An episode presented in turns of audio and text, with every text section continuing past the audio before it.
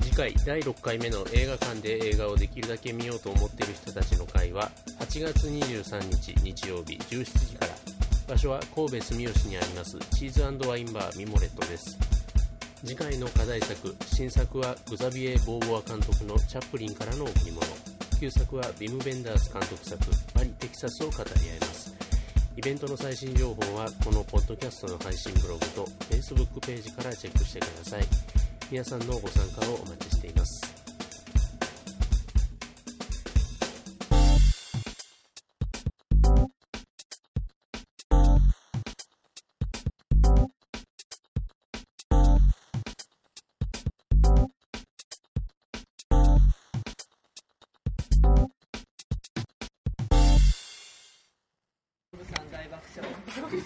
はい、え ーということで、えー続きまして旧作「男と女」の話をしていきますけれども、はいえーまずはですねあの推薦者でございますナオミンさんにちょっとお話を伺いたいと思います、はいはいたいと思いますあの爆笑したって聞いてちょっと私最近ねあのちょっとあの見れてない組ちょっとみんなで見たんですけど、はい私がこれ最初に見たのは2年ぐらい前なんですけどなんでかっていうと古い映画ですが50年ぐらい前の映画ですよね、ですが仕事で、まあ、なんか梅雨時になるとなんかこう雨具とかをこう押すみたいなコピーを書くんですけど、ああそういう仕事してましてでそのマグを押す推あ薦まあすそるっうていねう、レインブーツとはかいレインコートとかいうのをこう紙面でこう特集するみたいな感じの記事を作るときに、まあ、雨が出てくるようなおしゃれな映画の話でもちょっとエッセイ的なものをつけようかみたいなので。雨やったなはい、で、まあ、雨のシーンが印象的に出てくる映画として、まあ、あのシェシェルブールの雨傘とか、えっと男と女とかを適当に、まあ、おしゃれそうやしみたいなぐらいの理由で見たんですけど、まあ、シェルブールの雨傘はまあイメージ通りの映画でしたが男と女すごい変なイイメージとしてはこう。ラブロマンス甘いラブロマンスでおしゃれでみたいなシャバダバだかなんかそういうもの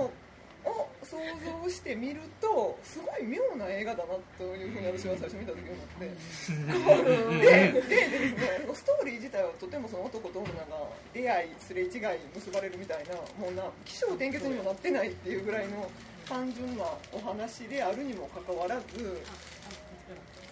こう余分な要素がすごく多いしそこがすごい妙で私はそこがすごくいいなって思ったんですね。でその何がっていうと結局結局のところ監督の俺の好きなものを俺の味方で見ろっていうこうなんか直球と直球の情熱がこう映画的にすごい溢れてるんじゃないかというふうに思ってその情熱に私は打たれていいいいじゃないっていうだからあなたの好きなものだからアヌーク・エイメですよねまず美女美女が好き車が好き映画が好きっていうのを海も好きですよね海も好きですねだから犬も好き なんですよそういうなんかだからストーリーには不要なものもすごく入れつつ俺の好きなものどうや好きになったやろどうやこれでどうやみたいなこう車のシーンもあそこまで普通はいらないのに車かっこいいと思ったやろ興味ないやつも思ったやろ俺の好きな車好きやろ好きって言えみたいなそういうこうなんかグイグイくる感じがすごくいいなと思ったんですよね。なんかナオミンさんの映画そうなんですよねそれねがすごくだからルルーシュ監督すごいいいって私はその時に思って、いくつかまあ見たんですけど最新作が「幸せ」っていう映画があってそれ98年かなんか最近最近なんですよで私はルルーシーってまだ生きてるのルーシュ生きてるんですいやいやいやでもあれが50年前よやからまあ、2000年私はそれは映画館で見たんですけどそれもまあそういう映画で俺の好きなものその主人公がルルーシュの奥さんなんですけどあ俺の好きなとにかく出てくる男がみんなそのヒロインを好きになるっていうでその好きになるための説得力が素敵なところを全部見せるっていう元バレリーナなんですよねその奥さんがだからいきなり踊り出すみたいないの映画じゃきなないりこうミュージカルになって踊り出したりしてそんなやつおれへんやろそうでもそれがやっぱすごい素敵で観客もみんな好きになるだろうし出てくる人もみんな好きになるっていう。だ分かりました監督っていう私だから今まで見た映画の中で一番好きな映画はその幸せかもしれないですけどという意味でという意味でってどういう意味か 分からないけどで皆さん見てほしいというだからその固定観念でああいう古いクラシックなこうおしゃれな映画というふうに思ってる人はぜひ見てほしいなというふうに思いますファッションがおしゃれでしたよファッション全然おしゃれですね、50年前と思えない感じ、はい奥さんからのお土産が今、はいはい、もう食べちゃいました。恋文レモンって書いてあるレレモモンンって読むね恋広島レモン。男と女という美味しかったそうですかねそうそう そうございますたまたまなんですよ甘酸っぱい味がしますいただきもんでもはい、はいじゃあそれを食べながらそうですねだからその中さんが爆笑したポイントがノブさんは私よりも先に爆笑してたけど、私もその後にやっぱり笑ってしまいました。何それって心の汚れた大人やから。いやいや違う違ういやでもあの演出は絶対コメディやと思う僕も爆笑しごめんなさい最後あの最後のなんかいや残念電が。報を受けたってからもうコメディでしょそうなんか男箱になってき最高でしたょどんどん男の妄想炸裂強みたいな感じの。あのずっとね風景撮るみたいに2人のことをねあのちょっと引き引きで、あのしかもね音声オフでちょっとちょっとそうそう遠めそれはかっこいいちょっと外してなんかっていうのでずっと来てるのに突然その急に電報を受け取って走り出したら突然独り言が始まる もうめっちゃ妄想力強いとかと思って。そうそうなんか一番なんかセリフがねすごいねこうダイレクトにマイク急に近セいリのフで増えた っていうそうか俺そんなんやけどないやそういうことだそういうことだそういうまさにそういうことなんだか、僕もそうですよあれあるあるでしょあるあるでしだから、ラビエルから全部を打とうかいややめようみたいなそうそうそうそうもういちいち考えてることが全部言葉になるょ何やってんだいそれまでのおしゃれ度が。どなたっていうに違い違いなないいあのアントワーヌの血これだみたい なこれだじゃねえよみたいなすごい妄想満点でいたのに、留守だった時の残念。そうそうあ、いや電も気つうくと思ったら上がってたそうそうそうその上がってくるやつパッと電気ついておしゃれに始まるんかと思ったらそのまもっと走るのみたいなさっぱりさせる。オーストラリアのダスリングでいやもうえなんこれかあのこれねあのダバダバダのねはいテーマ曲とともにクラシックなラブロマンスだと勝手に思ってたそうそうそう勝手に思ってたっていうまあそういう評価なんだろうけどなかなか面白かったなというかま可愛かったですよね、うんあの男優さんダがバダバでもだんだん速くなっていくよあれあもう私の中では超笑ったねでもその可愛い男がカリフォルニアの全開シャトレですでなんていうの妄想全開で可愛さ満点な感じやったのに女のあの冷たいことしかし綺麗な人や綺ね麗でしたね本あ当のにちっちゃい顔にパーツが満載でしょもうあの人実物見たら怖いと思いますよあーでもそのやっぱり美しいの見せようとなんか年なんか齢台座みたいなあ、なんか言ってたよ。ダイナミネに大鳥ラン。パパーツが顔より大きい。そういう風に見えないんですよねあの映画松島みのりで十分怖かったですよすごねく上品な感じですすっぴんってどんな顔よまあ、パーツ大きいけど、目とかすごい、寝る時もすごいメイクしてますす。ごいこんなすごいまアまつげイでアイラインもピッて上がってるし、あれつけまつげつけまつげでしょ、いくらなんでも。なあでもあの鼻はね多分真正面見たらこう真ん中になんか障害物入るやろねって思うでもやっぱ見せ方がすごくやっぱりこう綺麗どこをどうやったら綺麗にあ見せんるなかっにていうの鼻の穴見せても綺かき麗上げなんだとと思ってこのこめれっちゃかき上げこるよれね。とこれと最後のこなんかれ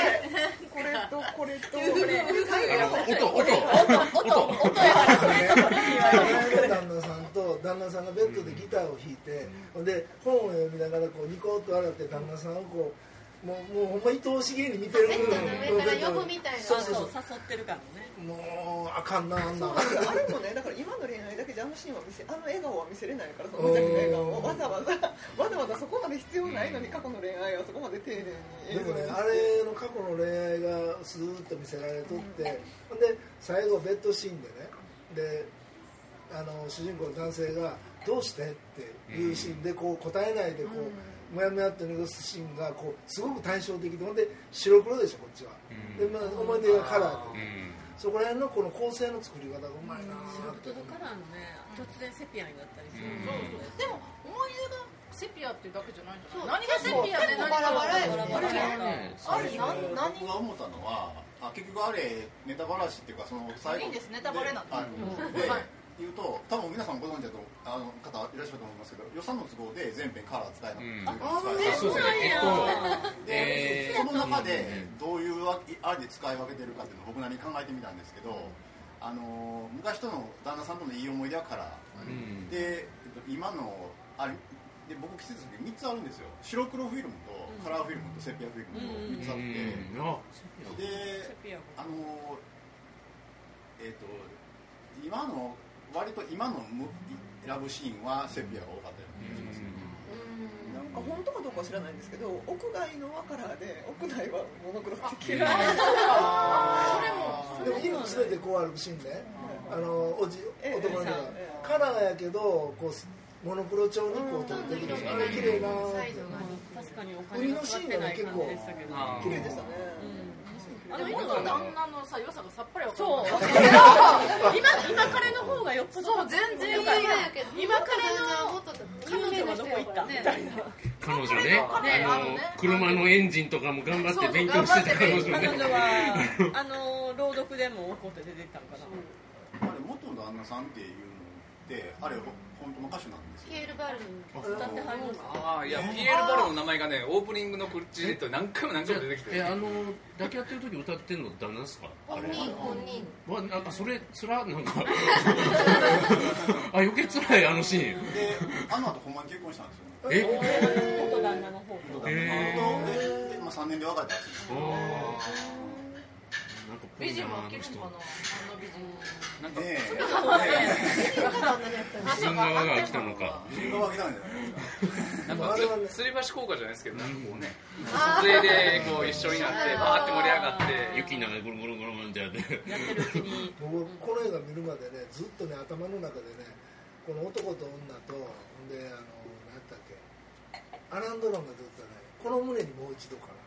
それともう一つなんか3つ4つ頭のぐるぐる回ってどれがどれか分からへんかったんやけどこれ初めて見てああやっぱいいなーって、最後はホッとしましたねそうそうあそういやもうまああのこ終のわってまもま爆面白笑で終わるんかなと思 ってあよかったフランス映画にしたら珍しくないですか、ああいう終わり方諦めないのは大事なの大体あの続編ではあの後また二人は別れててみたいウルトラなのツー。ツツーツーっていうかーずっは一緒との人が出てる同の。じ二人が出てて20年後とかで実はああやって結局また会ったくせにやっぱり別れてて何十年かの間に彼女は一回結婚してどうのこうので彼は別の彼女をどうのこうのでとかいうなんかまあ複雑な大人の事情が20年経っても美男美女2まで2っていうかまあ20年経っても美男美女みたいでらすしよいです見てないねんけどなんか女子供性二人はの方が映画監そうそ督になうる子供のいどうなんでしょうね気になりますよね10年後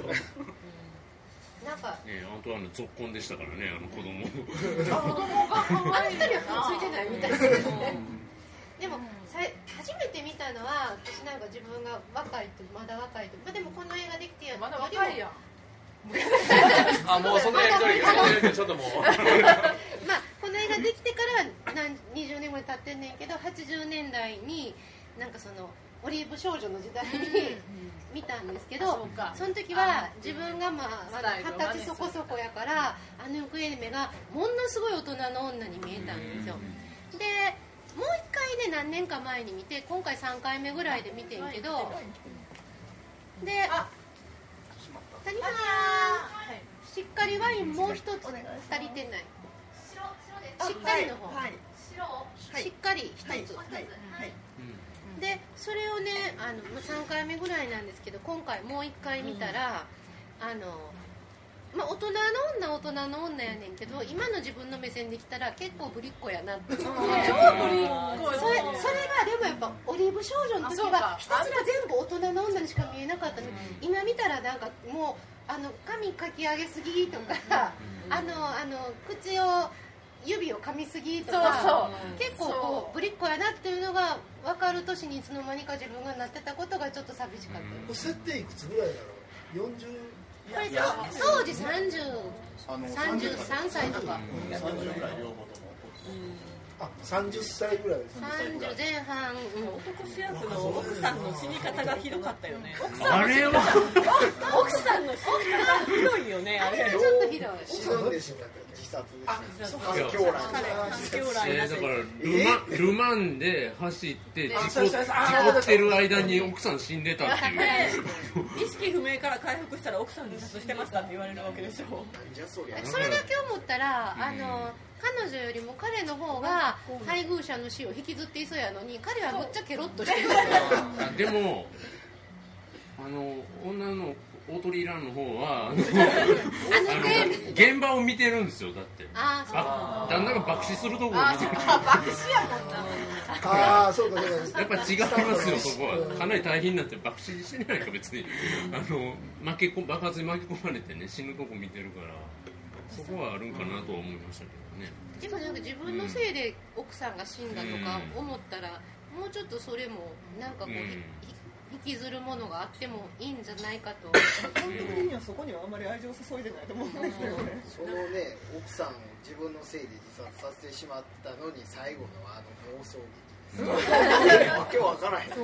いやだからもう夢中になってる時点でもうそこはクリアされてるんですよ、うんもう後で起き去ってる話だからもうその場では関係ないだからよくねあのね女の女の声は上書きされるけど男の声はどうのこうのとかあるけどこの男と女の映画見る限りもうもう完璧に前のことを忘れてフランス 人は逆なんやって逆感じ あそれもあるあー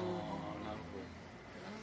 そのし職業からその女の女性の方は四六時中一緒にいたじゃないですか、うんでブラジル旅行ですごいいい思い出ができてでそれがあったけど男の方はどうしても仕事中心でこうあのあんまりこう奥さんと一緒に過ごす時間なかったからそういうそういう面で愛情の差が出てきてるん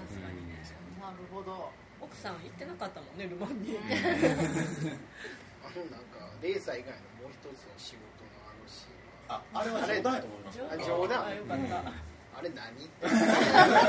あれいらんかったあまあいらんシーンはいっぱいありましたけどほど、あの冗談その前にするってね昔よくありましたよよくあったですよね60年代ぐらいはなんかえでも猟奇的な彼女も結構そんなシーンがあーそうい えばあれも列車でできましたね。うん最でもフランスのあの列車はおしゃれですねやっぱりなんとなく、でもなんかだ最後さ抱き合ってる時になんかさその結婚指輪をすごくめっちゃ映すやんあーあの感じとかもううざいなそうやだってデートシーンとかでも体映らへんのにやたら結婚指輪そうそうそうしててあそこのなんかわざとらしくない心の汚れた男ばっかりそれ全然気づきませんでしいた、やでも、いやいやでも、いやでも目に入りますよねそうそうあ。指輪めっちゃ映ってるなっていうか、いやでもそれは強調したいんでしょう、きっと。指輪っていうのをこうあ普段から自分が結婚指輪したことないから私もしてないからどこにいやしてないから目がいかないずっと指輪あの冒頭からずっと指輪そんなつけまつげ指輪物語ではほとんど出て出てこない、つけられてない指輪がめっちゃつけられてる。それのことにお伺いしたいんですけどあのあの女性の女優さんはすごい美人っていう扱いじゃないですか、あれ男優さんってあのあ私可愛いと思いあましたよどういう扱いなんだっても元旦那より全然かっこいいしあそれはそう思いましたで特に何も思わなかったえー私すごいかっこいいっていうか可愛いって思ったあの妄想シーンを二十歳ぐらいの時見たら有名なあその俺顔だけの話イケメン俳優可愛いと思いましたイケメンあまあじゃあイいケやメン私のそんなとこに思わなかったけど今何設定なのかなってのが気になったんうんそう何設定なのかなと男前設定なのかレーサーはモテるんちゃう男前でレーサーでっていう体でしょあの伊達男っていう体ではありましたね、あのだからフランスの車じゃなくてフォードの車そうですねでマスタングマスタングでしょ、あの赤のオープンカー、あの時代あれに匹敵する車っていうのはあのフランス車ではないはずなんですよシトロエン言うても大衆車でイメージ でもだって男やのにあの妄想度合いあの50年それは悪かった前電車がメインやねいやでもなんかかっこいいっていうなんか男の人みんなこうやって妄想してるんやろなとかと思って二十歳ぐらいの時に見たらひょっとしたらうざって思ったかもしれないけど今見ると可愛いと思ってあのマッサングであそこまで出したら絶対ガス欠になるよいやガソリン入れてましたよ、入れてましたよ。入れてましたよ。叩き起こして。タバコ消せとかあそうそうあそうそうあでも私もあれ見ながらタバコタバコ怖い道怖い怖い徳的に NG なシーンはいっぱいありましたね子供に運転させたらそうあれはあれ怖いそんな今やそんなボ ンボンボン60年代やなって俺いう。 よ息子ここに乗せて運転しとったけど行動でやってはいけないだからサスペンス的に気になって最初見た時は絶対事故になるでなんか悲劇がやって私るも絶対私あれ最後死ぬんかなと思っててあのあの時のあのあの私妄想中に死ぬからそう妄想中に死ぬだってすごい眠たそうやったってあるんですよもう長いこと疲寝れてるてのないにしあんな運転していつ死ぬんやろいつ死ぬんやろ頭がもう一回やったからもう一回ここで死ぬんやと思ったら死なないで死んで女の人が後悔して終わそうそう後悔に涙を流して終わるっていうラストでもをそういうことが一切起きず妄想だけっていうそうレーサーだってあすごい滑る滑るみたいな何度も出してくるからいやあの振られた後のぼやきも最高そこに爆音が 何がダメだったのかみたいなさあでもみんなもうちょっと男の人の男の人の順情に優しくなってあげよう よえ私だから優しいよいや笑ってたやんあのねもっとねレースシーンをカラーで撮るべきなんですよだからあれはカラーがよかカラーそしたらあのかっこいい男のシーンが引き立つんですけどなぜ全部白黒やねんって思いながら あのルマンとか絶対色とりどりの車が走るはずなんですよあんなもん別にいらんのに一緒に運転してる人の人の寝顔とか映してみたいなでなんかあのねあの大鳥ランの方のごめんまた名前ごめんなさいあの上目のあの過去シーンとかはもう全部カラーじゃないですかあのテールなバんかルブカルーカラーで出てねる台本こう抱えてみたいなそれカラーで撮るみたいなあのでも正直あの前のだなやっぱこういうやつがモテんねんなって思いながら見てましたよ僕はあーなんかチャラい感じがえでも顔は明らかにレーサーの方がああそうそうそういやなそんこかだどう見てもイタリア人やね前の旦あテールバルーやからでもなんかこんなん言ったらもう終わりやけどなんか前の旦那の方がうまうまかったっていうことじゃないいいんですか録音してますけど録音してますねご想ご想像にお任せし途ま中すでさ前の旦那もそういう途中でそれもそうやわしょっちゅうややんそうでね二人のそうださで今の彼氏は車に乗るけど前の旦那は馬に乗ってたからそう今の発言はナオミですから私じゃないですだから結構そういうことかと思そういうことだわそういうことだすごいあそうかじゃああそこでだっあてそそうじゃなかこでったらあなんか違うって思ったってそうそうそうそうだからゲットワイルドってことだわじゃあ那さんああよかった俺心汚れてやもん私も心そ汚うれだてそうださそうだよそこで気づくのおかしいもおんかしいおかしいそしたらちょっとあの下ネタついで乗っかりますわからんことがありまして最後そのベベッドシーンであの初めええ雰囲気やったのに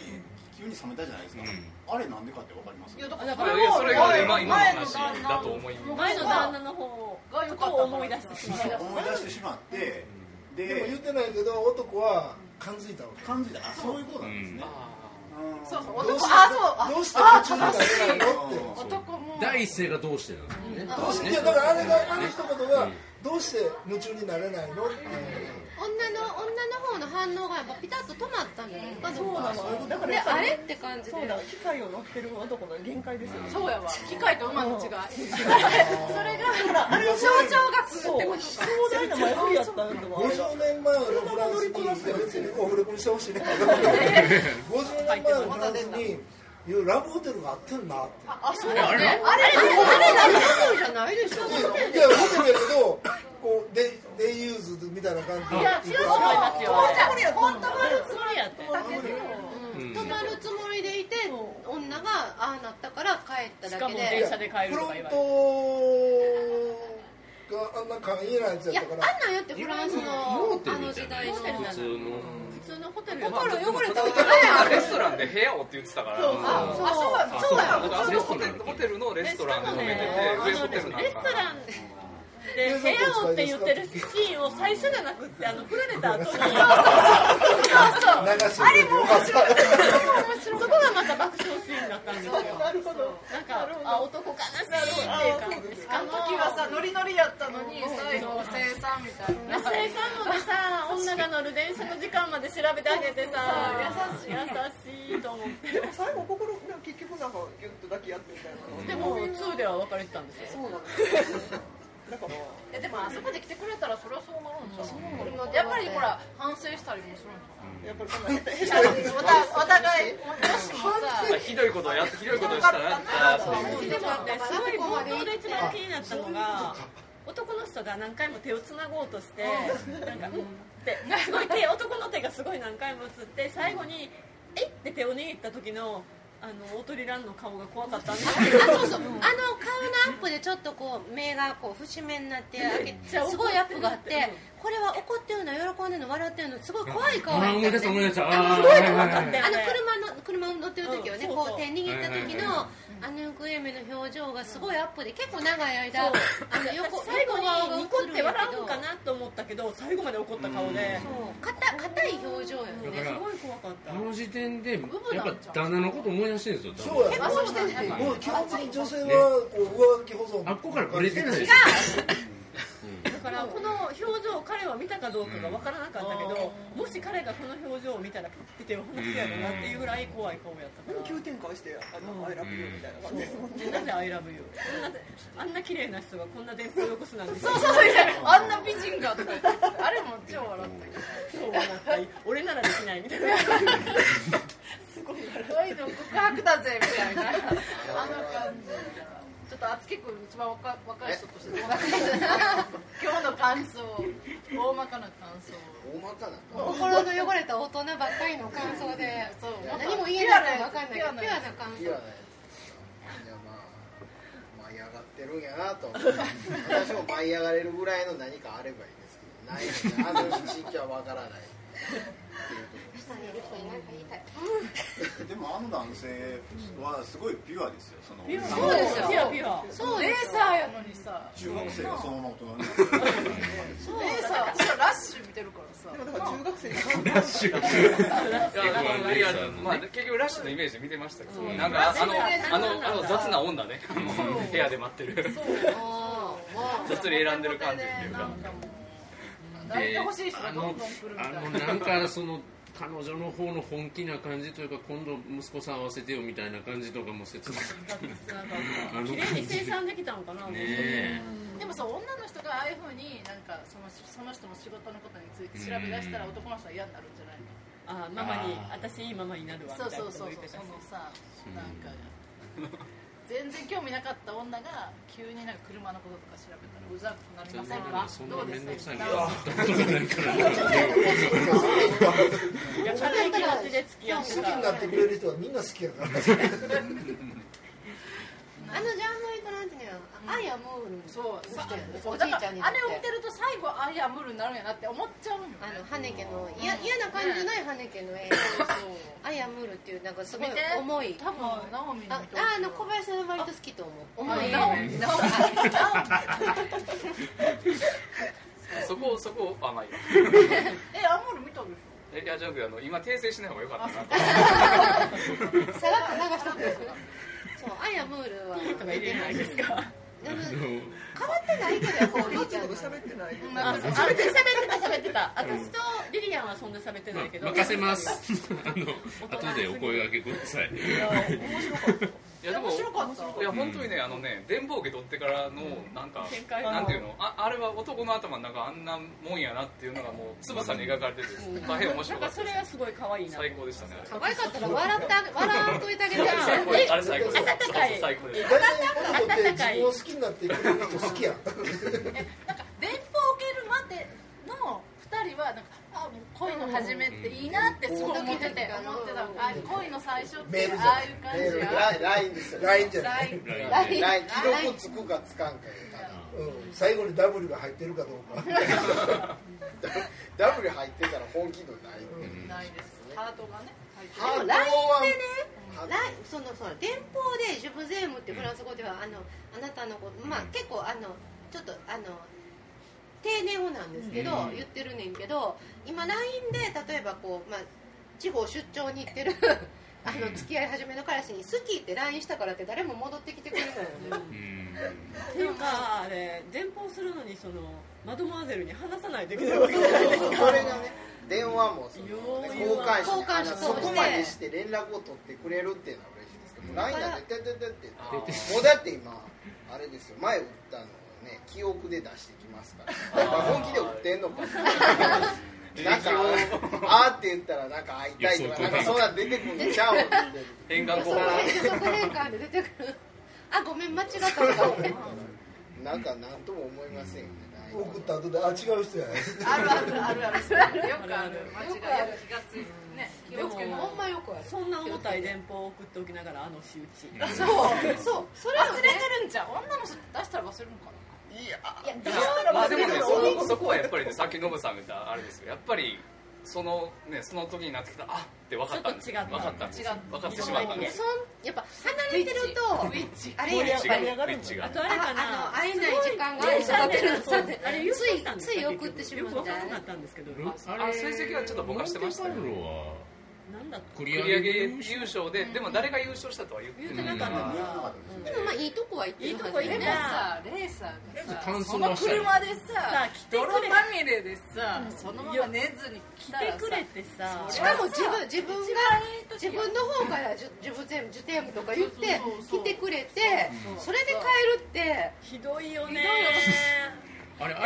方どうしたんですかね相方レーサーのあレーサーのレーサーの方はまあそのまいやま相方モンテカルロであのあそこで一緒に飲んでてそのままパーティーパーティーですよね何かあんのみたいななんてなんですかね 頑張るねみたいなことでであそこでモンテカルロで残ってたら残ってたでスター的な感じで持ってて楽しい時間があったんじゃないですかひどい話やわいやまあ美人は何やってもいいねっていやちょっと個人的にはミニクーパー好きなんであクーパーがリタイアやったんやとか思ってたんですよルール違反でがあのリタイアやったんやみたいなんなかちゃんとクーパー映してたのが嬉しかったですよでねもそれ最初がに彼の車かがいまいちよくわかんなかっただからカラーにすべきなんですよそうそそこうはこんな色があればまだわかるやつ車どれが彼のみたいな感じになった下手するとあれもうダッシュしてる時になんでこの車こんな汚いのってなる人もいるますよあれ多分レース仕様やからすごい座り心地は悪いと思うんですよそうやなそれで何百キロも来て電て報を売って何百キロも来てくれたらも ヒゲ剃りながらねゲストにながらもなんか男頑張ってえそれはみたいなだそかれらはさチューするのにしやすいえーでも新幹線で出張行く時斜め前の人がひげ剃りでひげ剃り始めてすごい嫌でしたうあでも福山雅治やったらまあいいかとキアヌ・リーブスやったらまああそれは許すキアラリーブスヒゲ生えへん耐えてるよね生えるまだいい感じに生えてるんですよあれは何人なんか汚ボいあれは汚かったけどあれは汚かったけど10月に来る映画は大丈夫そうですそうあのかっこよく生えんイケメンにもかっこよく生えんねんって家はかっこよく手入れしてはるんですよあれはあそうやねそうちゃんと手入れいやヒゲはヒゲはね手入れでしょ手入れしても詰まったヒゲと普通にヒゲ生えしたことあるんだけど詰まってる人と詰まってない人と詰まってなかったら手入れしても無理じゃあ今日の彼はつま妻ささんはない集まってるいや詰まってないあじゃあダメよ ガーって一回生やしとって娘に引っ張ったら下がった それは困る電報の後のあの男の人の妄想と、あと振られた後と車で帰る男の時の妄想は、あれすごいあのああ男に人にとったらすごいあるあるで、あの振られた後もね、僕あれ振られた後の心情をちょっとな見るために何目かリピートしてみたんですけど。苦行をあベッドシーンダメになったでしょ、でで連邦まで来るために女の心心は分からないで初め言うてて、で次に何しだすかっていうとあのー旦那も行かれたやつだったしあいつもその同じ類の人間やろうとか言ってなんか2人をこうひひどいあー言い出して呪い出すんでで初めそうそういうふうにちょっとまあ怒って怒りつつやったんですけど、うんそれはそれでニヤって笑うんですよ、うんそれはニヤの意味があこいつこれ先回りして迎えに行って抱きしめだろうっていう。あいいこと思いついたね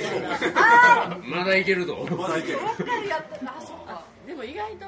あの抱きしめて一回よりが戻った後男側から振ってたりしてねうんあどーうぽいなんですか2はどっちが振ってる見てないんやつそうどっちが打ったかは書かれてなかのっああ見た見てたあ見てない見てないあのいろいろレビューとかもうん2もある高い家でもあの2はそれではあの別れてたのに、まあ、またでなんなんなんかで出会って結局、あの一番好きやったのはお互いやったみたいな感じの話になってあれなんかちょっあとしつこいねそれねちょっとうんしかもその女の人は別の人と結婚してまた別れたとかがあるし別の人と結婚するして結局前の人が忘れられないもうそんそうあでもまあそういう間違いするのが人間よね何一人で納得する 制作制作者とかが盛り上がってうっかり作っちゃった匂いがしますね2なんか うっかり作っちゃったから同窓会的な感じでなんかいろいろ多分、あのその作りたいっていう以上にいろんな事情があって作ったのと、お金がいるとか、あのそれぞれの俳優の事情があって作ったのと思います分かんないけどでもファッションは素敵ファッションは素敵今でも全然キャラフォードとかすごい可愛かった映画自体が古さ感じるね全然可愛い最初の子供ちゃんもあうんの赤ずきんちゃんの話してるとこ見ながら、あの僕は DVD 借りて見たんですけど、あれ何年制作やって見,、見直しました、綺麗だった六十60嘘みたいな可愛いもすごい綺麗これデジタルリマスターかなと思ったけどそうでもなかった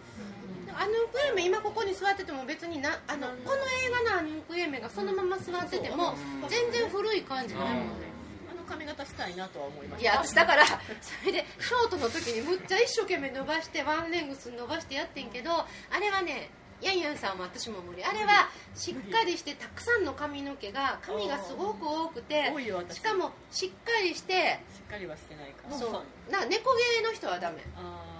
私でもあんな感じは特に大女子大事だあじゃあ髪型はね髪型えまたやってやってやって伸ばしてあじゃあ次ちょっと前髪伸ばしてあのイメになってください、できるかな聞いてる人には分からないと思います音だけ増毛してくださいだから結局結論は馬に乗れっていうことですえ男は馬ですか全然私には意味が分からないけどはいあ私も本当に今目から鱗が落ちますえ嘘私途中からそう絶だわ対そう本当そうだわえーそうですねじゃあちょっとそろそろ締めるんですけどこれはねあの20代二十歳ぐらいで見てたら分からなかったですよね分からへんって私50でも分からへんあのちょっとクラシックなやつと思ってあの敬遠してる人ぜひ見てみてくださいこんな回想が湧いてくるんであの見てみてくださいおすすめであのす言っとくけどねめっちゃおしゃれですよほんまに半端じゃないぐらいそおうそしゃれうですそうよこれはフォローとして言うとめっちゃおしゃれやからこれは間違いないからそれを笑う心の汚れた大人たちはい、ございました。男と女でした。はい。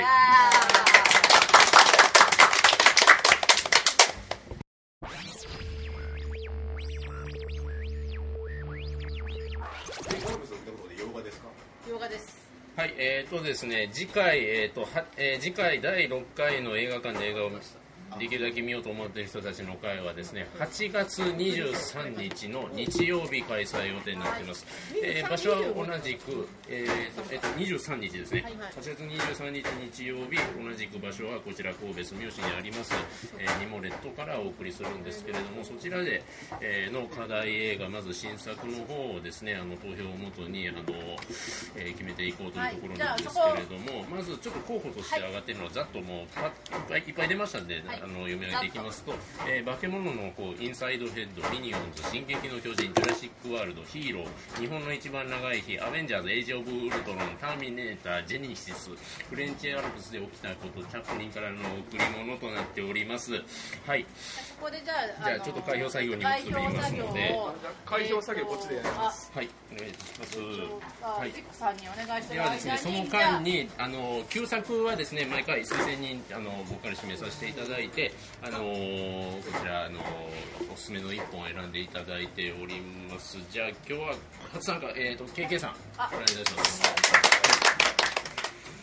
なんで今思いついたのでそうですね、これについて喋りたいみたいな実は、えっと、私も、えっと、意外なイベントやってて、映画を見てからこう2時間ぐらい語るみたいなのをあの大阪のグラングランド大阪であのややってますのであの無料ですのであのそれはあの普通にスク、えっと、プロジェクターで上映してなので事前に見に来てやる必要は特にありませんのでそこで見てそのまま喋るはい、でなので、えっと、実はそうですねそこでやろうと思ってた映画、でやらない やつえっそれかぶらない方がいいかぶらないやつかぶらないやつ、個人的に好きなやあの映画基本的に僕そこでやるやつは見たことない映画をやろうと、自分もででもすごく惹かれる映画をやりたいと思ってるんですけど